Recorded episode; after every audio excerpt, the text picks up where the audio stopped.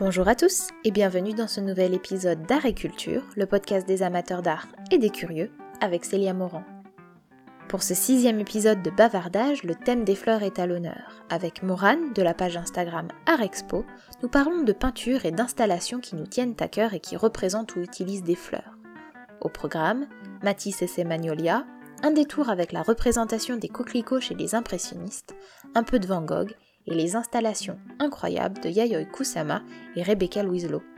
Vous voulez en savoir plus? Installez-vous confortablement et laissez-vous guider par notre bavardage. Je m'excuse par avance pour les petits soucis de son rencontrés au cours de l'enregistrement, mais que voulez-vous, ce sont les joies d'Internet. Je vous rappelle enfin que vous pouvez retrouver les photos des œuvres mentionnées dans cet épisode sur Instagram, sur la page Agriculture Podcast tout attaché, et sur le blog La Balançoire de Fragonard. Bonne écoute Morane, bonjour. Merci beaucoup d'être avec moi aujourd'hui. Tu avais fait il y a pas très longtemps une série sur les fleurs dans l'art. Ce sont ces posts qui m'ont donné envie d'échanger avec toi aujourd'hui. Est-ce que tu pourrais nous en dire un petit peu plus? Pourquoi est-ce que tu as eu envie de parler de ces œuvres? Alors, euh, oui, j'ai fait une thématique sur les fleurs dans l'histoire de l'art euh, il y a de ça quelques mois maintenant. En fait, j'ai commencé par vouloir aborder des grandes thématiques au sein de l'histoire de l'art. J'ai commencé par les scènes d'amour dans l'histoire de l'art et à l'arrivée du printemps, je cherchais une thématique qui pourrait être à peu près en lien avec, avec l'actualité en fait du moment. Et c'est vrai que les fleurs euh, me sont tout de suite venues comme une thématique euh, appropriée finalement. Et donc j'ai fait beaucoup de recherches. En fait, c'est une thématique à laquelle je m'étais jamais tellement intéressée. J'avais toujours vu des tableaux de fleurs qui me plaisaient. Euh, c'est toujours très plaisant en fait de voir des fleurs, euh, que ce soit en vrai ou dans la peinture ou dans l'art de manière générale. Et en fait, ça m'a vraiment permis du coup d'explorer cette thématique. Je me suis rendu compte que euh, la thématique des fleurs était inhérente à toute l'histoire de l'art et qu'on la retrouve en fait dans énormément de mouvements, dans énormément d'époques et que finalement cette représentation florale n'a pas de règles euh, d'un point de vue euh, courant artistique, époque, etc. Et ça m'a fascinée et je suis ravie du coup de faire ça aujourd'hui avec toi parce que ça m'a permis de creuser encore plus cette thématique au-delà des six postes que j'avais faits, d'explorer en plus euh, à quel point les, représentations sont, comment je pourrais dire, toujours grandioses. Elles s'inscrivent toujours dans le courant du peintre qui les représente et à quel point une même fleur peut être déclinée de plein de manières différentes en fonction des courants, des styles artistiques. Et voilà, ça m'avait vraiment, vraiment fasciné et intéressé de, faire ce, thème. Euh, pourquoi pas même faire une partie 2 Et j'étais ravie quand j'ai vu que tu avais repris euh, ce thème, toi, sur ton compte, en l'explorant même au-delà du coup de la culture, en fait aussi sur l'aspect juste botanique, euh, de d'où ça vient, etc., etc. C'est vraiment trop intéressant. Et je me rends compte que peu à peu, en fait, ça devient vraiment une thématique, euh, une de mes thématiques préférées, en fait, au sein de l'histoire de l'art, euh, parce que je la trouve passionnante, en fait. C'est vrai que c'est tellement riche quand on pense. La, première fois qu'on se pose la question, si on a un petit peu bercé dans l'histoire de l'art. Quand on pense fleurs, on va penser aux flamands avec ces, peintures sombres, ces fleurs très très précieuses qui vont briller, tout ça. Mm. Et en fait, plus on avance là au fil des siècles, plus on va avoir cette ce rapprochement, cette interprétation personnelle de la part des artistes. Exactement, ouais. Et l'expression de leur propre courant à travers les fleurs qui sont de base des splendeurs. Oui, c'est ça, tout à fait. Est-ce que tu aimerais parler d'un tableau en particulier pour commencer notre échange sur ce sujet? Parler d'un tableau en particulier. Je pourrais parler d'un artiste plus que d'un tableau. Et ceux qui me suivent sur le compte euh, sauront peut-être déjà de qui je vais parler. Euh, Est-ce que je peux essayer? Vas-y, je t'en prie. Est-ce que c'est Matisse Et gagné C'est un peu évident quand on me suit, j'avoue, parce que c'est vrai que je répète pas mal que j'adore cet artiste qui me fascine. Je suis d'ailleurs en train de lire un bouquin, euh, une très longue interview de Matisse qui a jamais été publiée lors de son vivant et qui est hyper enrichissante parce qu'il parle vraiment, euh, c'est un peu nature peinture comme interview et il parle justement de toute sa fascination pour la couleur, etc. Et je pense que ça participe de son intérêt en fait pour les fleurs puisque du coup, bah, Henri Matisse, qui est né en 1869 et qui est mort en 1954, En fait, les, fleurs dans l'œuvre de Matisse parsèment absolument euh, toute son œuvre globale et, le, suivent euh, tout au long de son évolution artistique. Il y a de nombreuses fleurs qu'il représente, que ce soit des géraniums, des lilas, des arômes, des mimosas, des iris, enfin il y a vraiment de tout. Et selon différentes époques de sa vie, par exemple, au début de, son évolution artistique, dans les années 1910, il s'intéresse particulièrement au géranium, avec euh, une peinture qui s'appelle Le Géranium, qui a été peinte en 1910, une autre qui s'appelle Peau de Géranium, qui a été peinte en 1912. Et puis ensuite, on avance vers l'anémone, après la Grande Guerre, avec les anémones... Euh, oui, non, c'est Anémone et Miroir, qu'il a peint en 1920 euh, il y a les anémones dans un vase aussi. Enfin, il décline pas mal euh, la même fleur euh, dans différents tableaux. Et ensuite, il s'intéresse beaucoup aux magnolias, qui, je pense, était une de ses fleurs préférées, qu'il avait déjà peinte en 1923 avec son odalisque couché aux magnolias. Donc c'était dans sa période où il peignait beaucoup d'odalisques et ici on retrouve en fait la fleur qui presque échange en fait avec le modèle. Le modèle c'était Henriette Dari Carrère et elle pose de façon un petit peu impudique dans cette toile et les magnolias derrière sont très ouvertes, très fleuries et donc c'est très évocateur de, de la scène qu'il tend à représenter finalement. Et on retrouve toujours cette sensibilité, enfin, comment je pourrais dire, cet intérêt pour la couleur, pour le délicat, notamment dans cette toile, je trouve.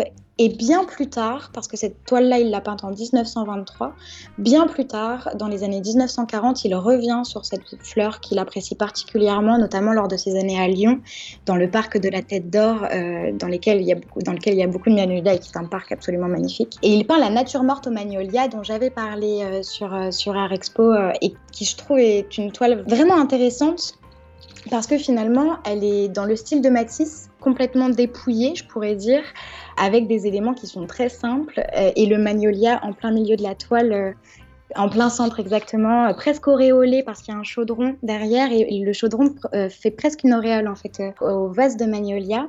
Et en fait, on pourrait imaginer qu'elle a été faite de manière assez simple puisque comme je le disais avant, elle est assez dépouillée, les éléments sont très simples, assez espacés, etc. Et en fait, il a fallu de nombreux dessins préparatoires pour faire cette toile. Et je trouve que c'est assez évocateur mhm. quant à la manière de Matisse d'appréhender le sujet de manière générale et là plus particulièrement de la fleur et comment il place la fleur euh, en tant que sujet principal. Mais je trouve ça assez fascinant dans le travail de cet artiste, comment il peut mettre en œuvre la fleur telle qu'elle, comme il le fait par exemple dans euh, La nature morte au magnolia, et comment en même temps, à, d'autres moments comme dans son odalisque euh, couché au magnolia, la fleur prend part à toute une scène, à toute une thématique, etc., comment elle s'inclut dans la scène. Donc voilà, moi je suis assez fascinée de toute façon du travail de Matisse. J'aurais pas pu parler que d'une toile. Et c'est vrai que les fleurs ont une importance et la nature de manière générale a une importance dans son travail. Bien plus tard, euh, il euh, réalisera des magnolias sur la chapelle de Vence, qui est un de ses plus gros projets parce que c'est aussi un projet architectural du coup. Et puis encore après, il fera ses gerbes qui sont très très connues, euh, qui à nouveau représentent des motifs végétaux. Donc ouais, je suis assez fascinée par la manière qu'il a de traiter le sujet de manière générale et là plus particulièrement des fleurs du coup, et comment il y a cette évolution tout au long de sa vie et comment les fleurs ne le quittent jamais finalement, et qu'on les retrouve à la fois en tant que sujet et à la fois euh, comme prenant part à un sujet euh, de base. Comme détail accompagnant l'œuvre, mm. ajoutant une, valeur ou peut-être un message, un message caché. Mm, exactement, oui, c'est ça. C'est vrai, quand on regarde l'odalisque que j'ai sous les yeux, le magnolia qui est juste derrière, en, parallèle avec cette femme, je comprends vraiment ce que tu dis dans cet échange. On sent la fleur, c'est une fleur qui est très douce. Quand on regarde la, fleur de magnolia, ses pétales, ça fait presque penser à du velours. Oui, c'est vrai. Et c'est vrai que ça rappelle un peu la sensualité de la scène et tout ça. Alors mm. je sais pas du tout si c'était volontaire de la part de l'artiste, mais est-ce que ces petits détails marrons, ça pourrait pas être une interprétation de la part de Matisse comme la réinterprétation de la pilosité féminine sur la fleur mm. qui est cachée pour l'odalisme mais qui pourrait être sous-entendue euh, par, par la présence de cette fleur en arrière-plan. Ouais, tout à fait, je suis assez d'accord avec toi. Malgré la pose impudique de l'odalisque, en même temps elle est cachée. Et peut-être que la fleur peut suggérer, parce que la fleur est très ouverte, très fleurie finalement, ce qui n'est pas toujours le cas par exemple si on prend la nature morte euh, au magnolia de Matisse tu vois que finalement la fleur blanche est bien moins ouverte que euh, c'est le cas dans, dans l'odalisque euh, finalement. Et du coup, jusqu'où ça peut pas effectivement suggérer la fleur de la femme, tout ce genre de, de, choses effectivement. Et comment, oui, il y a un dialogue en fait entre cette fleur qui est en arrière-plan, qui peut paraître juste un détail euh, posé là décoratif et comment en fait elle interagit directement avec le sujet, l'odalisque et ce qu'on peut ressentir finalement face à cette toile aussi. Si on revient rapidement à la nature morte de Matisse dont tu nous parlais quelques minutes auparavant, quand je vois ce tableau, j'ai l'impression que le magnolia est un peu déifié. La composition est telle, cette fleur blanche vraiment parfaite au centre, avec cette verdure autour qui pourrait rappeler les lauriers chez les Romains, ou... Mm. et cette auréole créée par le chaudron, mm. on a vraiment l'impression que par ce tableau, euh, Matisse il a, il a déclaré son amour à la fleur et il a vraiment annoncé à la terre entière c'est la reine de toutes les fleurs, cherchez pas plus loin.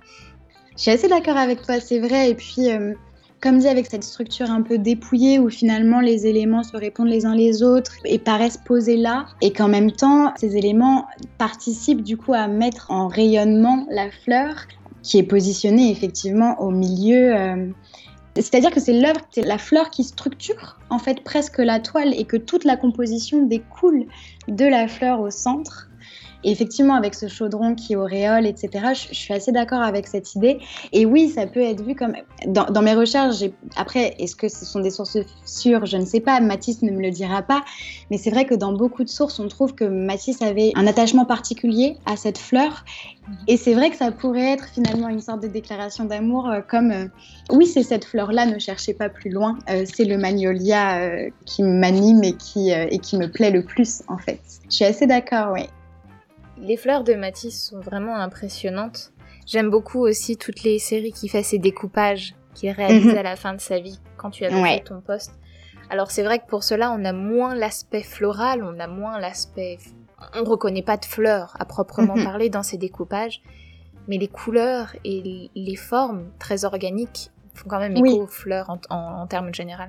Ouais, ouais, tout à fait. Ben déjà, une gerbe, c'est une botte de fleurs coupées à longue tige et c'est le titre qu'il donne euh, à son œuvre. Donc il y a déjà une évocation juste par la gerbe, et effectivement ce sont des motifs assez végétaux. Et effectivement la couleur, je trouve, ramène aussi à la fleur, etc. Et c'est juste ce dont je parlais au début, euh, c'est-à-dire comment finalement euh, la thématique florale, ou en tout cas végétale, suit Matisse tout au long de sa vie et dans son œuvre de manière générale, parce qu'au moment où il réalise ses papiers découpés, c'est un moment de sa vie où il est hum, plus en très grande forme, en tout cas moins qu'auparavant, et où il dit qu'à présent, il peint avec des ciseaux et que c'est sa manière à lui d'avancer dans son œuvre et de découper euh, des formes colorées, de continuer de travailler la couleur, toujours parce qu'il s'agit de Matisse euh, fauviste par excellence. Donc manière de continuer de travailler la couleur et à la fois le motif végétal et floral sans qu'il ait forcément à effectivement réaliser des compositions euh, de peinture qui étaient quand même assez grandes. Cette œuvre-là, la, gerbe, c'est une œuvre qui est immense, immense, immense, immense. Elle fait 3 mètres euh, de large, 3,5 mètres de long, ou même ou l'inverse. Mais, mais dans tous les cas, elle, elle est vraiment immense et je trouve qu'elle peut refléter euh, justement l'immensité de la nature florale, naturelle, etc. Et je trouve ça assez évocateur, notamment avec toutes ces couleurs, effectivement. Et moi, j'adore euh, les gerbes de Matisse de toute façon. Je suis pas forcément très objective. Non, mais je suis d'accord avec toi. J'aime les couleurs de Matisse et en particulier ses compositions. Les compositions, c'est des coupages qu'il crée à la fin de sa vie. J'aime beaucoup la mm. série jazz aussi. Ouais. Ouais, oui, la série jazz, elle est incroyable. Ouais, ouais. Et on retrouve beaucoup, euh, beaucoup de gerbes d'ailleurs dans, dans jazz et c'est toujours très végétal. C'est-à-dire qu'effectivement, on est sur la fin de sa vie. En fait, c'est ça que je trouve super intéressant. On ne retrouve pas la fleur forcément en tant que telle, présentée comme elle l'est dans Nature morte au magnolia, au magnolia pardon, où c'est très clair. C'est-à-dire la fleur en tant que sujet, euh, on ne voit qu'elle, elle est au centre, auréolée, donc forcément, elle est le centre du sujet. Et où dans son ouvrage jazz ou dans les gerbes, euh, c'est comme si le sujet est peut-être un peu plus dissimulé, ou c'est-à-dire qu'on évoque la nature, mais peut-être de manière moins évidente, et en même temps qui fait tout de suite écho avec ses couleurs, ses formes organiques, naturelles, qui rappellent effectivement la gerbe, qui rappellent euh, les petites pousses de fleurs peut-être, qui rappellent des grandes feuilles ou ce genre de choses. Donc ouais, je trouve ça assez évocateur finalement euh, de l'intérêt qu'a Matisse pour le thème naturel tout au long de sa vie, c'est-à-dire depuis ses débuts fauvistes jusqu'à sa mort en fait. Et aussi avec cette création euh, Chapelle de Vence dans laquelle je rêve d'aller, qui est incroyable et sur laquelle on retrouve les magnolias. Les fleurs, donc là ici on a parlé de Matisse, peintre fauviste. Il n'y a pas seulement les fauvistes qui sont vraiment inspirés des fleurs, et on a tendance à dire que c'est les impressionnistes qui ont presque eu tendance à remettre en valeur le thème de la nature dans la peinture. Et dans ta série, tu avais parlé du tableau de Monet avec ce chant de coquelicot qui évoque ces fleurs sans vraiment les présenter très précisément, juste par des touches de couleurs qui peut faire ensuite après écho au pointillisme qui va ensuite donner l'inspiration pour tous les autres mouvements. Alors, si on se concentrait un tout petit instant sur les coquelicots, parce que c'est des fleurs qui, on n'en parle pas très souvent, et pourtant elles sont quand même très très souvent représentées dans l'étoile. Est-ce que ça te dit d'en parler un petit peu? Oui, tout à fait, surtout que le coquelicot est ma fleur préférée. Quand on sait tout, donc raison de plus d'en parler. Exactement. Et d'autant plus que le coquelicot, je trouve, étant donné que tu introduis euh, cette partie en parlant des impressionnistes, le coquelicot se prête particulièrement bien à la technique impressionniste, notamment avec la touche, parce qu'il s'agit d'une fleur euh, tout en légèreté, très délicate, très fine, qu'on peut représenter simplement avec des touches qui ne seraient pas forcément le cas, par exemple des magnolias, comme on parlait tout à l'heure, tu vois. Donc oui, le coquelicot se prête euh, particulièrement bien à la touche. Et je pense que c'est la raison pour laquelle Monet particulièrement euh, en a fait, euh, il a peint énormément de, toiles enfin, sur les coquelicots.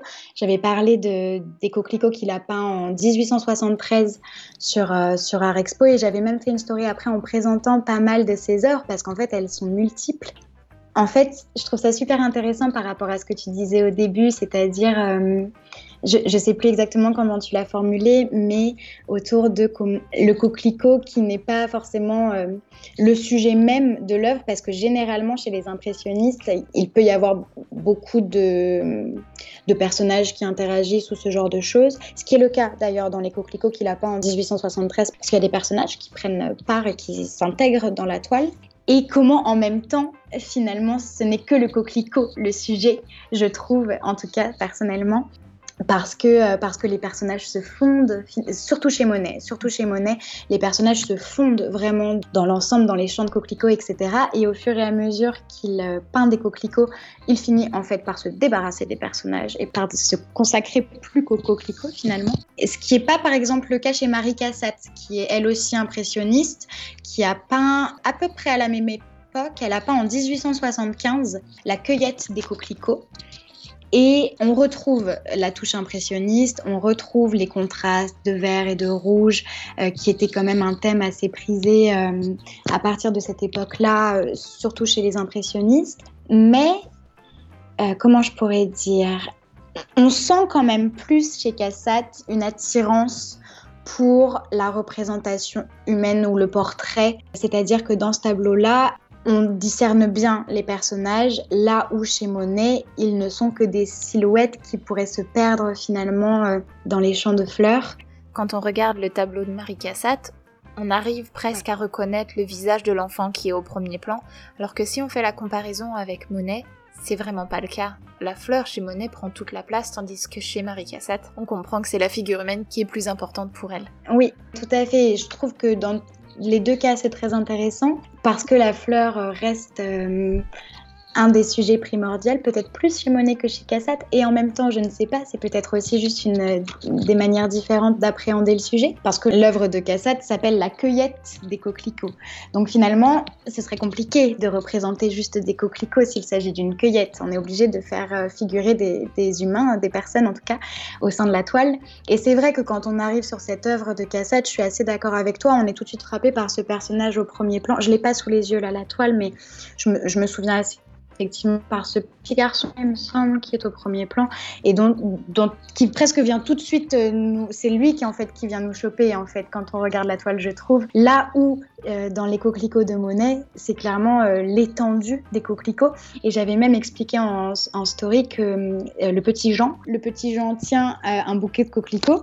Si on regarde la toile de loin, on peut même le confondre finalement avec une fleur. Il se perd dans le décor, ce qui n'est pas le cas du tout chez Marie Cassette. Et en même temps, ils traitent tous les deux du même thème des coquelicots à peu près à la même époque, parce que je pense qu'effectivement, comme je disais au début, cette fleur permet vraiment d'explorer la touche impressionniste, particulièrement cette fleur, même si c'est bien évidemment pas la seule fleur euh, que peindra particulièrement Monet. Monet qui est quand même euh, le peintre, euh, peut-être pas le peintre, mais un des peintres qui aime les fleurs par excellence. Il était botaniste pour avoir eu la chance d'avoir passé mon enfance à Giverny. On comprend tout de suite son amour pour les fleurs, pour le botanique, pour, enfin, avec toutes ces espèces de fleurs qui qui sont même pas euh, comptables, enfin en tout cas pas, euh, pas pour moi, euh, parce qu'il y en a énormément et son jardin d'eau aussi.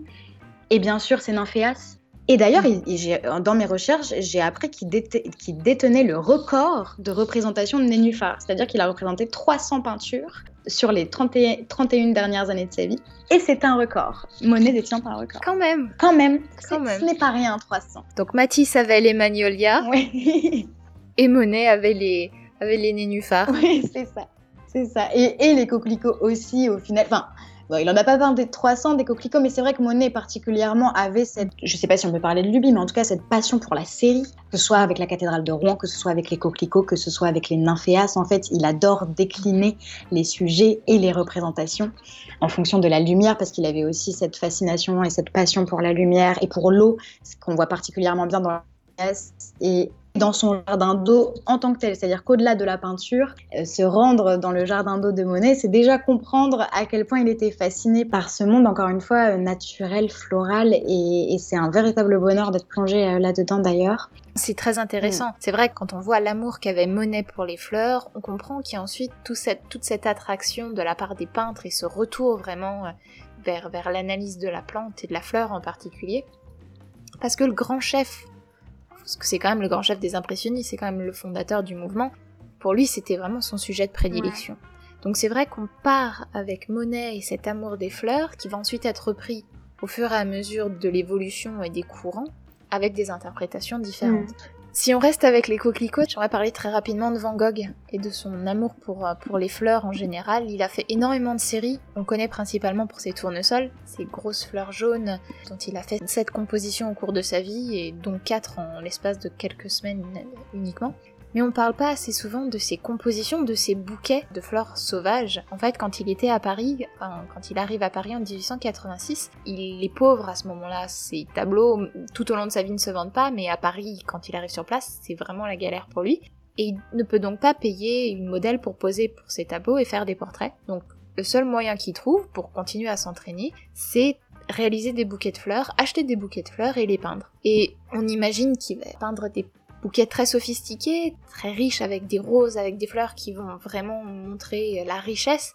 Et en fait, pas du tout, il a vraiment toute une série qui vont représenter des, coquelicots, qui vont représenter des pensées sauvages, qui vont représenter des petites pâquerettes. Enfin, on a vraiment, on a vraiment une variété très importante avec toujours ce travail sur la couleur que l'on retrouvait chez Monet initialement et aussi avec Matisse un peu plus tard. Hein. C'est vrai que là, Van Gogh se trouve entre les deux, mais on arrive progressivement à voir l'évolution de, l'utilisation de la couleur pour interpréter, euh, interpréter la représentation florale d'une certaine manière. Tout à fait, et d'autant plus que Van Gogh va particulièrement se concentrer à partir d'un certain moment dans son évolution artistique sur les couleurs pures, non mélangées, pour rendre compte des teintes vives en fait naturelles et je trouve ça assez éloquent dans, dans, ses peintures. Et en même temps, ce que je trouve intéressant avec les peintures de fleurs de Van Gogh, c'est que Autant dans les peintures expressionnistes que l'on connaît de Van Gogh, comme par exemple son champ de blé au corbeau, qui est une de ses toiles les plus connues, qui est pleine de contrastes, euh, avec effectivement des couleurs vives, mais très contrastées, le bleu, le noir, le jaune, le vert, etc. Et en même temps, dans, dans ces peintures florales, je trouve que se dégage bien plus une harmonie. Il y a un souci sur euh, les différents tons, les accords. On peut le voir dans les tournesols, par exemple, euh, avec ces couleurs vives qui sont le jaune, le vert des tiges, etc. Et oui, c'est ce contraste entre le fond et le sujet, mais en même temps contraste qui n'est pas si contrasté que ça pour Van Gogh, c'est-à-dire qu'il reste quand même dans des teintes, dans des teintes jaunes, des teintes vertes, et je trouve ça très intéressant en fait euh, chez Van Gogh du coup cette utilisation un petit peu différente du contraste de couleurs et des couleurs en fonction du sujet et euh, effectivement je trouve que de ces natures mortes se dégage toujours une certaine harmonie et j'ai appris lors de mes recherches euh, sur cette thématique qu'en fait Van Gogh avait été très très inspiré par le japonisme qui se déploie à cette époque-là, c'est-à-dire fin du 19e, début du 20e et qui s'étend complètement au 20e. Et en fait, il s'en inspire énormément. Il est complètement touché par la technique euh, japoniste et il, s'intéresse particulièrement aux traits. Il dit dans une lettre à son frère leur travail, donc euh, aux, japonistes, finalement aux peintres japonais, leur travail est aussi simple que de respirer et ils font une figure en quelques traits sûrs avec la même aisance, comme si c'était aussi simple que de boutonner son gilet. Et je trouve ça super intéressant quant à la ligne sur laquelle se concentrent, se les japonistes. Et c'est vrai qu'il s'en inspire particulièrement pour son amandier en fleurs, dans lequel on retrouve toujours ces contrastes de couleurs malgré l'harmonie, avec ce fond bleu et l'amandier qui prend place euh, au devant. Et en même temps, cette ligne, cette ligne noire qui délimite les branchages, tout ça, c'est quelque chose qu'il apprend par la technique euh, japoniste finalement. Et il revoit aussi sa palette de couleurs, il s'intéresse de plus en plus aux éléments floraux. Et tout ça, c'est grâce en fait à, cette influence euh, des peintres japonais, comme Okusai par exemple. Okusai qui a fait une toile que j'ai découverte en faisant ses recherches, qui s'appelle Grande fleur, iris et sauterelle, et qui je trouve, en comparaison avec les iris de Van Gogh, est super intéressante. Parce qu'on voit dans la, dans la peinture de Van Gogh euh, les iris, comment il représente ces, iris euh, à la fois en mouvement et à la fois très contourés. Et ça, c'est une influence complète euh, du japonisme que je trouve très éloquente et, que, qui ne m'était jamais venue en fait auparavant avant ces recherches. Et du coup, je te remercie pour ça parce que c'est vrai qu'on associe généralement l'influence japoniste aux impressionnistes, aux impressionnistes pardon, dont on parlait avant, alors qu'en fait, l'influence du, Japon est euh, sur, euh, sur les avant-gardes et sur les peintres que l'on connaît du XXe siècle, notamment Van Gogh du coup. D'ailleurs, quand on parle de japonisme, si, vous êtes intéressé par ce sujet, Van Gogh a réalisé une toile qui, il me semble, s'appelle Japonisme, tout simplement, qui est une représentation d'une femme dans le style japonais. Je crois qu'il l'a fait en 88, 1888. Japonaiserie, la courtisane, donc 1887, pardon, et on a l'impression d'avoir une estampe japonaise sous les yeux, mais en fait pas du tout, c'est Van Gogh qui l'a fait, et là c'est vraiment l'influence, enfin la preuve ultime de cette influence du japonisme euh, sur, sur son activité, mm. sur sa création en général, quoi. Ouais, ouais, ouais, tout à fait. Il a fait une série de trois œuvres avec ses japonaiseries, donc je les mettrai dans les images euh, accompagnant le podcast si jamais euh, vous êtes intéressé pour en savoir un petit peu plus sur ces œuvres. Et puis après, il faudra faire les recherches, parce que c'est pas toujours à nous de tout faire pour vous. J'avais dû en entendre parler de cette influence euh, japoniste sur Van Gogh et je l'ai complètement perdu de vue. Et c'est vrai qu'en revoyant l'amandier en fleurs, euh, pour revenir sur les fleurs, c'est vrai que c'est très éloquent au final. Et à savoir qu'en fait, il a peint cette toile lors de la naissance de son neveu. Et du coup, euh, l'amandier était le symbole idéal pour, selon lui pour annoncer l'arrivée d'un nouveau membre de, dans la famille. Et à la fois, en choisissant l'amandier, Van Gogh rompt quand même avec euh, son goût pour, euh, pour le bariolé, pour les couleurs tranchées qu'on peut retrouver. Presque du pointillisme aussi. Oui, tout à fait.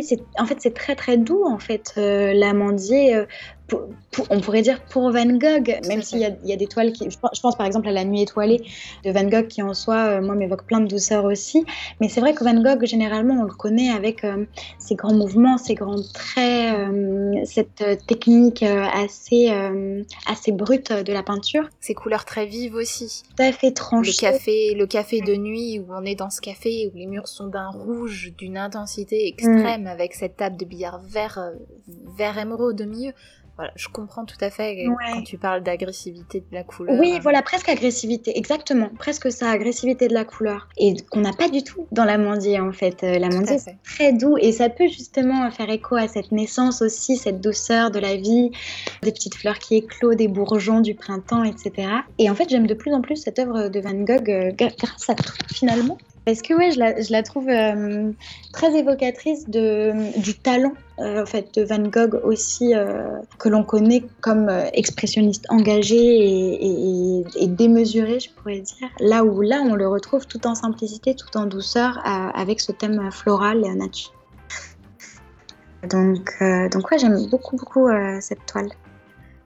Donc on a parlé des peintures, on s'est rendu compte que c'était très très riche et j'aimerais parler pour le second temps de notre épisode sur les installations, parce que c'est vrai que ces derniers temps, avec les artistes contemporains, on se rend compte que l'utilisation de la fleur devient de plus en plus sensée chez beaucoup d'artistes, et on va parler de deux artistes en particulier, on va parler de Yayoi Kusama et de son installation euh, Flowers Obsession, ou Obsession florale, si on veut en français, et ensuite on parlera de cette euh, artiste britannique Rebecca Louise Lowe, qui elle travaille avec des fleurs séchées, enfin des fleurs fraîches qui ensuite sèchent au cours de l'installation. Mais euh, je vais te laisser nous présenter un peu tout ça si tu veux.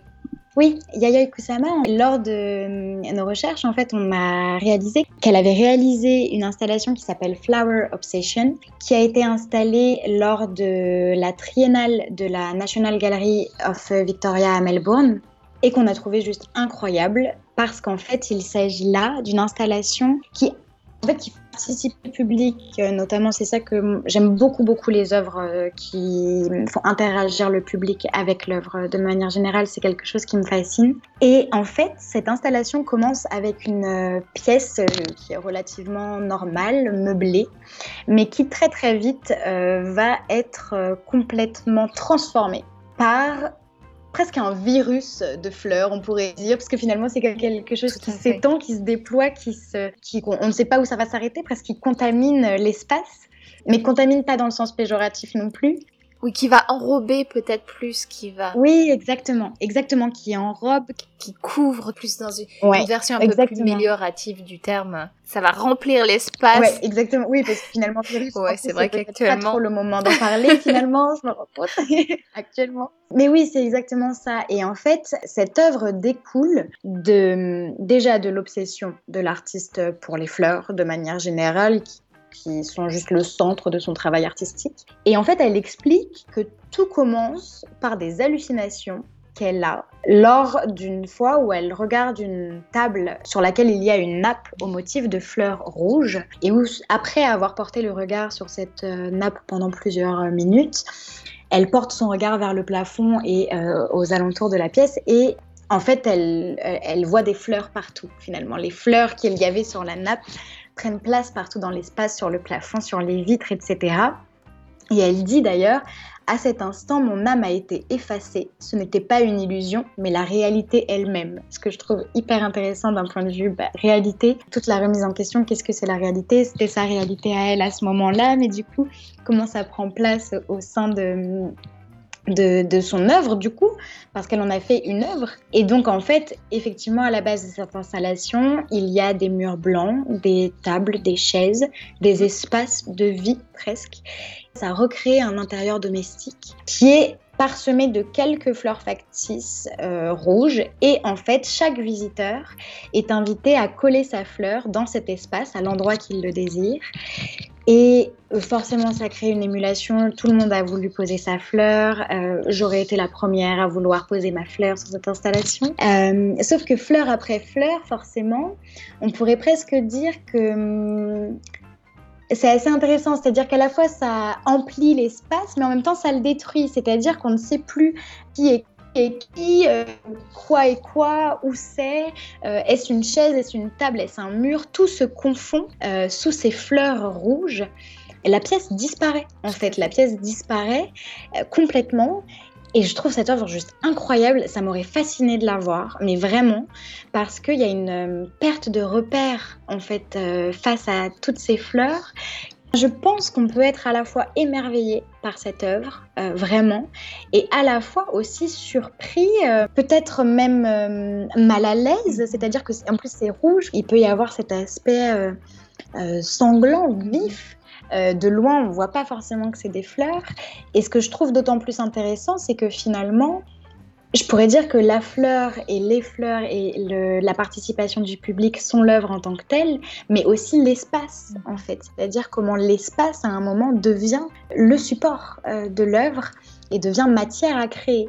Et je trouve cette œuvre absolument incroyable. Je l'ai découverte encore une fois grâce euh, à mes recherches pour ce podcast. Lorsque je cherchais à un petit peu plus comprendre ces sculptures énigmatiques, et finalement je suis tombée sur cette euh, prestation, sur cette, sur cette œuvre, et je me suis dit, mais en fait c'est encore plus énigmatique que ces sculptures, mais qu'est-ce que c'est? Et je trouve ça assez fascinant. Je ne sais pas ce que toi euh, tu en penses, mais, euh, mais j'ai été euh, subjuguée à la fois par la beauté et à la fois par l'originalité et, et, l'aspect déroutant de cette œuvre. Tout à fait. C'est vrai que quand on regarde cette œuvre, alors je l'ai découverte avec toi tout à l'heure, je l'avais déjà vue, mais je pensais pas que c'était, je pensais pas que c'était des fleurs, je pensais juste que c'était des pois. Hmm. Parce que c'est quand même quelque chose qu'elle utilise énormément, les pois en général. Oui, tout à fait. Ouais, ouais. Et en fait, il y a cette accumulation de fleurs qui, comme tu l'expliquais, vont amener, amener ou enlever du relief dans la pièce. Et je comprends aussi euh, ce que tu disais sur l'aspect un peu perturbant de cette œuvre, parce que oui, on a l'aspect rouge, mais là devant moi j'ai une des œuvres justement, et c'est des fleurs dont le cœur est noir, le, cœur de la fleur, et autour il y a un petit, une petite bordure blanche pour une grosse partie d'entre elles. Ouais. Et ça peut aussi faire penser à des yeux Ouais, tout à fait. Oui, et d'ailleurs, elle travaille aussi avec les yeux euh, dans ses sculptures. À certains moments, le bouton de la fleur, c'est un œil en fait. Du coup, ça, c'est complètement dans la continuité. Euh, Donc je comprends, je comprends les témoignages qui ont pu être écrits dessus en disant que c'était assez perturbant parce qu'on est dans cet espace rouge d'un rouge couleur sang, mm. couleur qui est pas quand même habituelle mm. dans l'art en général. On est plus avec des couleurs douces, avec des couleurs on arrive petit à petit à avoir un peu plus de couleurs très vives comme ça avec ce rouge sanglant dans les œuvres contemporaines, mais voilà, c'est un parti pris qu'il faut savoir, euh, savoir soutenir. Ces petits points noirs qui vont être partout autour de nous et qui vont, ouais, qui, amènent ouais, une impression d'être observé dans tous les sens. C'est euh, mhm.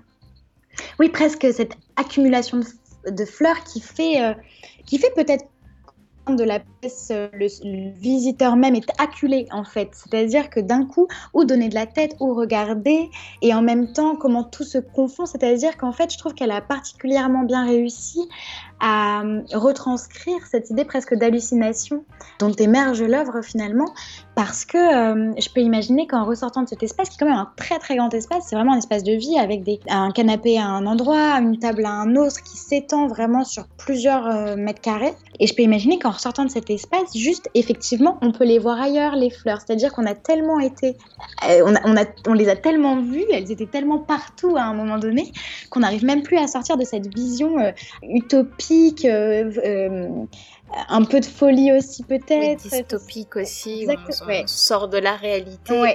On, a un semblant de réalité, mais les fleurs couvrent tout et trompent nos sens aussi, mm. parce que les distances vont plus être vues de la même manière. On pense voir quelque chose et en fait, en fait non, c'est juste les formes des fleurs qui ont été posées d'une certaine manière et qui déforment l'espace. Mm. C'est euh, c'est une très très belle découverte. Merci pour ce partage. Je t'en prie. Avec grand plaisir. J'étais ravie de la découvrir aussi. Ah, mais je comprends. Ouais. Et encore une fois, je trouve que c'est génial que. Euh, et que ce soit le visiteur, au final, qui mm-hmm. aussi participe à ça. C'est-à-dire comment il participe à cette, euh, à cette idée d'accumulation et que le fait que tout le monde veuille poser sa fleur, ça participe aussi à ça et qu'à un moment, on ne sait plus donner de la tête, on ne sait plus regarder. Il y en a partout, partout, et je trouve ça super intéressant, les objets qui se confondent. Et, comme tu le disais, même les, au-delà des objets et du matériel, euh, même euh, l'aspect sensoriel qui peut peut-être se perd, euh, la vue, les distances, tout ça, c'est hyper intéressant effectivement. Je, suis contente de te l'avoir fait découvrir, je suis contente de la découvrir aussi via ce podcast, c'est super. Une très belle découverte et, L'autre artiste que j'aimerais vraiment vraiment présenter au cours de cet épisode, c'est Rebecca Louise Lowe, donc une artiste britannique qui travaille elle avec des fleurs fraîches, donc qui va développer sa composition avec des fleurs qui sont encore dans leur prime jeunesse, on va dire. Et toutes ces installations vont évoluer ensuite avec le temps, changeant de couleur, changeant d'odeur, changeant de texture aussi d'une certaine manière. Raconte-nous, euh, raconte-nous en plus. Alors, Rebecca Luislo, moi je l'ai découverte euh, suite à mes recherches euh, lorsque j'avais présenté ma, ma, thématique et j'avais présenté une de ses œuvres qui s'appelle Le Banquet. Donc, elle a 41 ans, c'est une artiste britannique comme tu l'as dit, et elle est particulièrement connue pour sa transformation d'espace en univers coloré par le biais des fleurs. En fait, elle sublime la beauté du changement naturel finalement, comme tu le disais assez bien en introduction, c'est-à-dire comment euh, la fleur va changer du moment de la création de l'œuvre jusqu'au moment de sa désinstallation, parce que ce ne sont toujours que des œuvres éphémères forcément, et qu'elle installe dans des lieux euh, d'exposition, qu'elle installe aussi, euh, elle, a également exposé des, des boutiques de mode ou des choses comme ça, elle a fait beaucoup, beaucoup d'installations. Euh, elle est assez connue euh, euh, et, elle, a, elle a fait énormément d'expositions à travers le monde parce que ses, ses, compositions sont assez reconnues. Et parle à un grand nombre de gens aussi. Oui, tout à fait. En fait, et puis c'est somptueux. Je pense que nombreuses sont les personnes qui qui pourraient être touchées par, par ces compositions qui sont toujours assez magistrales, elles sont toujours assez grandes et elle est particulièrement connue pour ses pluies de fleurs, c'est-à-dire des fleurs qui tombent du plafond jusqu'au bas de la salle. Et elle euh, travaille aussi toujours euh, avec des fleurs qui font écho à l'histoire qu'elle veut raconter ou au lieu d'exposition. Par exemple, dans le banquet, euh, qui est une installation qu'elle a réalisée au domaine de la Roche Jagou, Jagu, en fait je ne sais pas comment ça se dit, euh, au domaine de la roche Jagu, disons. Donc elle prend place dans, toute une exposition dans laquelle 15 artistes vont être invités à questionner les liens entre l'homme, la nature, et il y a énormément, si vous avez l'occasion d'aller regarder un petit peu euh, les, les, artistes présentés sur cette exposition qui s'appelle Arte Bonica, ou Art Bonica, ils sont juste tous incroyables en fait. Là on parle de Rebecca Louiselot, mais ils sont tous incroyables et ils partent tous particulièrement de fleurs dans leurs œuvres. En tout cas, ils évoquent tous la nature dans leurs œuvres. Et cette expo est, vraiment incroyable. Et donc pour, cette exposition-là, Rebecca Louise Lowe, elle euh, réalise euh, son œuvre dans la salle seigneuriale du château. Et cette œuvre, elle évoque les banquets médiévaux, la sensation de fête. Elle s'inspire aussi de l'architecture du château, euh, des intentions originelles à la création de ce château qui a été construit au XVe siècle. Et en fait, pour cette œuvre-là, elle réalise une culture de fleurs en Normandie pour tenter de s'approcher au plus près de la flore médiévale. Et je trouve ça juste incroyable, c'est-à-dire comment il y a un travail tout en amont de l'œuvre sur la recherche des fleurs, sur le cultiver des fleurs aussi pour l'œuvre. Et comment cette réalisation-là, par exemple le banquet, ramène le visiteur dans un passé médiéval, à la fois par l'installation et parce qu'elle évoque le banquet, mais aussi par les fleurs qui y sont présentées. Et je trouve ça juste fascinant, en fait. Et les fleurs sont toujours euh, au centre du travail de l'artiste, c'est le cœur, c'est le sujet même du travail de l'artiste, et elles traitent toujours en fonction des sujets abordés. Comment je pourrais dire? C'est-à-dire qu'il y a toujours ce lien intrinsèque entre les relations par rapport aux relations mhm. homme-nature, par rapport aux fleurs utilisées, par rapport à toute cette réflexion autour de la destruction aussi, parce que finalement cueillir une fleur pour en faire une œuvre, c'est détruire euh, aussi un environnement floral. Et ça réfléchit vraiment autour de ça, et toutes ces œuvres en fait euh, évoquent euh, cela. Elle en a fait de nombreuses autres, notamment une qui s'appelle Community, qui rassemble 500 000 fleurs et qui, oui, incroyable et qui est une de ces douches florales, c'est comme je l'évoquais auparavant, c'est-à-dire des, rideaux de fleurs qui s'étendent dans la salle. Et c'est un de ces records, euh, cette œuvre-là, parce qu'il y a eu énormément, enfin l'œuvre est gigantesque, euh, grandiose, magnifique. Et où en fait, pour cette exposition, les fleurs séchées qui sont exposées sont conservées de précédentes expositions. Et je trouve ça incroyable. Euh, ça m'a complètement frappée. Alors je crois que pas toutes, mais il me semble qu'il y en a énormément en tout cas qui sont conservées de précédentes expositions. Elle a aussi travaillé avec des hum, plantes indigènes locales. Tout ça se mêle finalement pour former une œuvre globale qui évoque tellement de choses à la fois. Comme je le disais avant, les liens homme-nature, les rapports destructeurs aussi qu'on peut avoir à la nature. Et recyclage aussi. Aussi, tout à fait, le recyclage du coup. Avec cette idée de, de réutilisation. Exactement, cette idée de recyclage avec la réutilisation des plantes qu'elle a, qu'elle a conservées de précédentes expositions. Je trouve l'idée juste folle en fait. Et aussi comment elle les mêle à des plantes indigènes locales, comment toujours ça prend place par rapport au lieu d'exposition. Euh, comment l'œuvre se crée et se déploie au sein d'un contexte à la fois géographique, euh, à la fois social, etc. Et c'est vrai qu'il y a toujours cette réflexion-là euh, avec euh, Rebecca Louise et cette démarche en fait de, d'aller au plus près de, ce qu'elle a envie de faire ressentir aux gens aussi euh, lors de cette œuvre. Pour le banquet, vraiment, ça m'avait fasciné d'apprendre euh, qu'elle avait carrément créé une culture en Normandie euh, parce que le climat collait sur le lieu même, parce que le, le climat aussi collait particulièrement à l'éclosion de fleurs plus médiévales, etc. Comment elle a recherché différentes graines de fleurs qui même peut-être n'existent plus aujourd'hui, comment elle a fait énormément de recherches botaniques aussi. J'étais là, mais vraiment, c'est j'ai vraiment mesuré à quel point l'œuvre découle de tout un processus à la fois artistique, mais à la fois aussi euh, euh, de réflexion sur le contexte, sur, euh, sur la beauté, le naturel, sur les fleurs en tant que telles, cet intérêt pour la fleur en tant que telle, en fait, qui est là représentée comme le sujet même. Tu l'avais découverte de... Moi, j'ai découverte avec ton poste. Ok, ah, trop cool. Génial, j'adore. Je connaissais pas du tout avant et c'est vrai que quand on voit le travail de cet artiste qui va vraiment travailler avec des fleurs.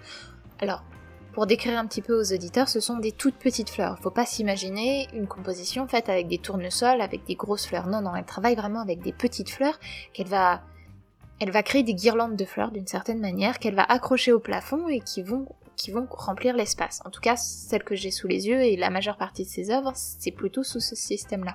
Et le banquet, l'œuvre que tu nous présentes plus particulièrement aujourd'hui, c'est des gros bouquets qui sont accrochés sur les poutres de, cette grande salle et qui apportent des touches de couleur, qui apportent encore une fois du relief et qui, qui enfin, je vais, je vais probablement me faire tirer les oreilles par tous les médiévistes, je m'excuse par avance, mais ça me rappelle ces grands chapeaux qu'on imagine des demoiselles en détresse dans les dessins animés qu'on voit qui se passent au Moyen Âge, avec ces chapeaux pointus et ces espèces de voiles qu'ils pouvaient avoir derrière, ça me fait penser à ça. Je suis vraiment désolée, ne m'en voulez pas.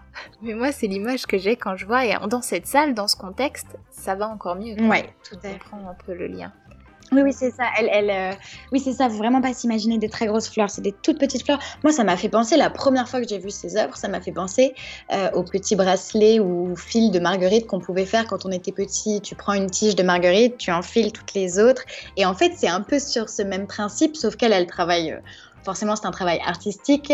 Donc, elle combine les fleurs séchées avec du fil de cuivre aussi pour pouvoir leur donner la forme qu'elle a envie, ce qui forme ses grands rideaux.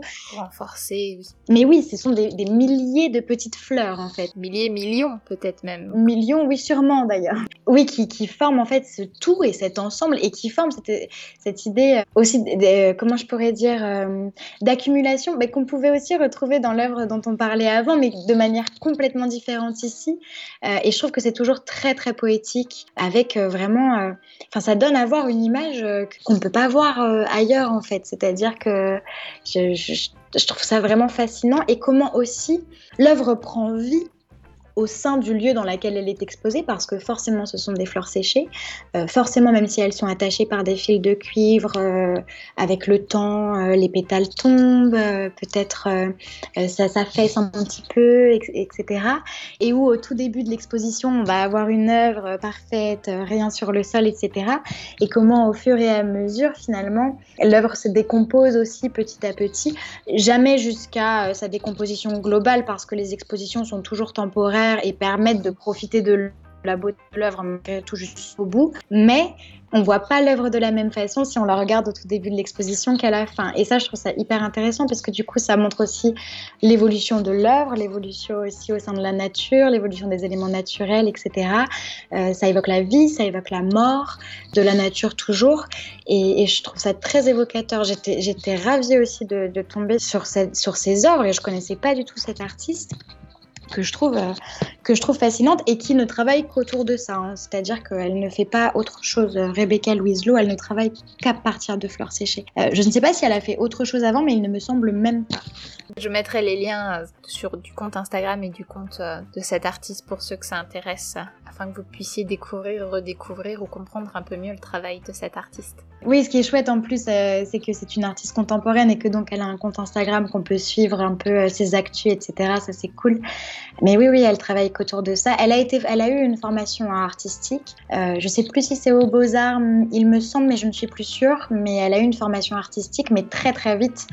Elle est, elle est partie dans autre chose et elle a créé son univers et ses œuvres à elle et que je trouve fascinante et tant mieux franchement parce que c'est très très poétique toujours en fait. Et on va terminer sur ces jolis mots. sur ces pluies de fleurs. Merci encore, Morane. Merci à toi. D'avoir participé à cet épisode. Je mettrai un maximum de photos pour illustrer notre échange, qui était très riche en couleurs et en fleurs. Juste avant de nous quitter, est-ce que tu pourrais rapidement rappeler et décrire un petit peu ton compte Instagram pour ceux qui, aimeraient te suivre et en savoir un peu plus sur Art Expo? Du coup, Art Expo, c'est un compte que j'ai créé en octobre 2020 et sur lequel j'échange avec euh, les personnes qui me suivent autour de thématiques artistiques, autour de mouvements d'avant-garde, autour de la culture en général. Je m'éloigne de plus en plus de ma ligne éditoriale finalement du début et j'explore de plus en plus de choses. J'ai aussi récemment fait euh, une revue sur un film que j'ai vu. Euh, je parle de mes emprunts à la médiathèque. Euh, je partage des contes que j'aime. Enfin voilà, c'est un conte sympathique sur lequel on échange autour de la culture. Avec des sujets qui tiennent à cœur. Ouais, toujours, toujours, toujours. Je, je pourrais, euh, au tout début euh, de la création de mon compte, je m'étais dit que je parlerais des avant-gardes et je m'étais questionnée sur mais est-ce que avant de parler des avant-gardes, je ferais peut-être pas mieux de quand même un peu euh, parler de l'histoire de l'art, euh, un peu de Renaissance, euh, l'époque médiévale, etc. Et j'aime tout dans l'art de manière générale, mais c'est vrai qu'il y a des sujets qui me passionnent plus que d'autres. Et au final, je m'étais dit, mais en fait, concentre-toi sur l'époque euh, et les époques qui te plaisent, parce que je pense que de manière générale, quand on parle de choses qui nous passionnent, ça fonctionne mieux. Donc oui, je parle que de sujets qui me tiennent à cœur et de mouvements que j'aime, d'artistes que j'aime ou qui me questionnent, mais dans tous les cas, ça me fait toujours plaisir d'échanger autour de, de la culture et d'art. Oh, ça me rappelle quelque chose. Merci encore, Morane, pour ta participation aujourd'hui. Et à bientôt. À bientôt, merci à toi. J'espère que cet épisode vous aura appris plein de nouvelles choses sur la représentation des fleurs et leur utilisation dans quelques peintures et installations. Merci encore à Morane de la page Instagram Art Expo pour cet échange si fleuri et coloré. Le sujet est tellement vaste que nous aurions pu échanger pendant encore des heures. Qui sait, cela arrivera peut-être dans les prochains mois. N'hésitez pas à vous abonner à Agriculture sur votre plateforme d'écoute préférée pour ne rater aucune sortie et à me suivre sur Instagram sous le pseudo Agriculture Podcast tout attaché ou Facebook sur la balançoire de Fragonard pour des posts quotidiens sur divers thèmes artistiques ou culturels et surtout les annonces des prochains podcasts. À bientôt pour de nouvelles découvertes.